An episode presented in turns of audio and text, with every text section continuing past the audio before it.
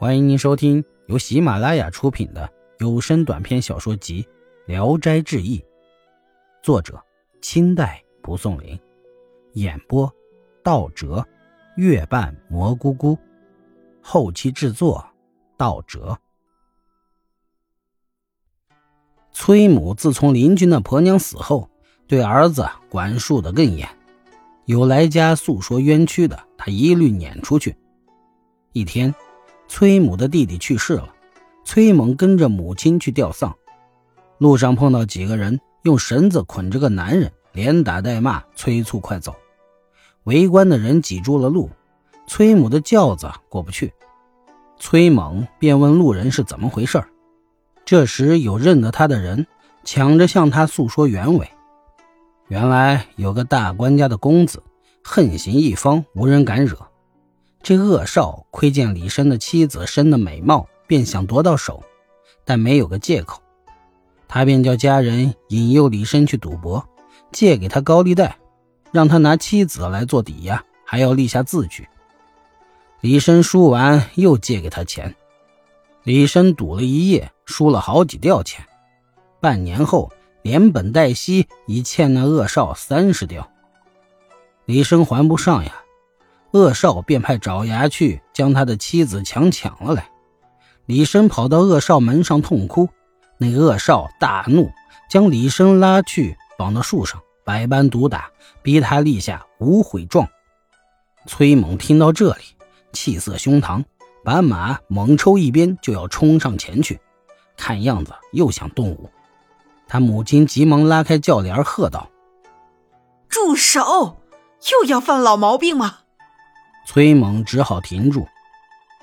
吊完丧回家后，崔猛不说话，也不吃饭，只是呆坐着，眼光直直的，像是在跟谁怄气。他的妻子问他，也不答话。到了夜晚，他穿着衣服躺在床上，辗转反侧，直挨到天明。第二天夜里又是如此。后来他忽然起身下床，开开门走了出去，一会儿又回来躺下。像这样一连折腾了三四次，他妻子也不敢问他，只是屏住呼吸，听着他的动静。最后，他出去了很长时间后才回来，关上门上床就熟睡了。这天夜里，那恶少被人杀死在床上，开膛破肚，肠子都流了出来。李生的老婆也赤裸着身体被杀死在床下，官府怀疑是李生干的。将他逮去了，严刑拷打，脚踝骨都打得露了出来。李生还是不承认，拖了一年多，李生忍受不了酷刑折磨，终于屈打成招，按律被判死刑。这时，正好崔母去世了，埋葬了母亲后，崔猛告诉妻子说：“杀死那恶少的人是我，以前因为有老母在，所以不敢招认。”现在为母送终的大事已经了结，我怎么能拿我的罪责让别人遭殃呢？我要去官府领死了。他妻子听了，吃惊的扯住他的衣服。崔猛一挥手，挣开妻子，径自去了官府自首。官府听他说了事情的经过，大吃一惊，立即给他戴上了刑具，押入狱中，释放了李生。李生却不走了。坚决声明人是自己杀的，官府也没法判明，便将两个人都下到狱中。李生的亲属们都讥讽李生太傻。他说：“崔公子做的事儿，正是我想做却做不到的。他替我做了，我怎忍心看着他死呢？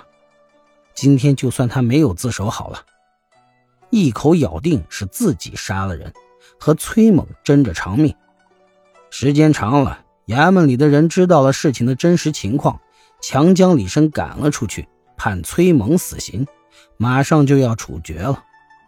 正好刑部的赵部郎驾临建昌巡视，在他提审死囚案时，看到崔猛的名字，便让随从都出去，然后把崔猛叫上来。崔猛进来，仰头往大堂上一看，原来那赵部郎就是赵森哥。崔猛悲喜交集，照实说了事情的经过。赵不郎考虑了很久，仍叫崔猛先回狱中，嘱咐狱卒好好照顾他。不久，崔猛因为自首，一律减罪，充军云南。李深自愿跟随着他服刑去了。不到一年，崔猛按惯例被释罪回家，这都是赵不郎从中出力的结果。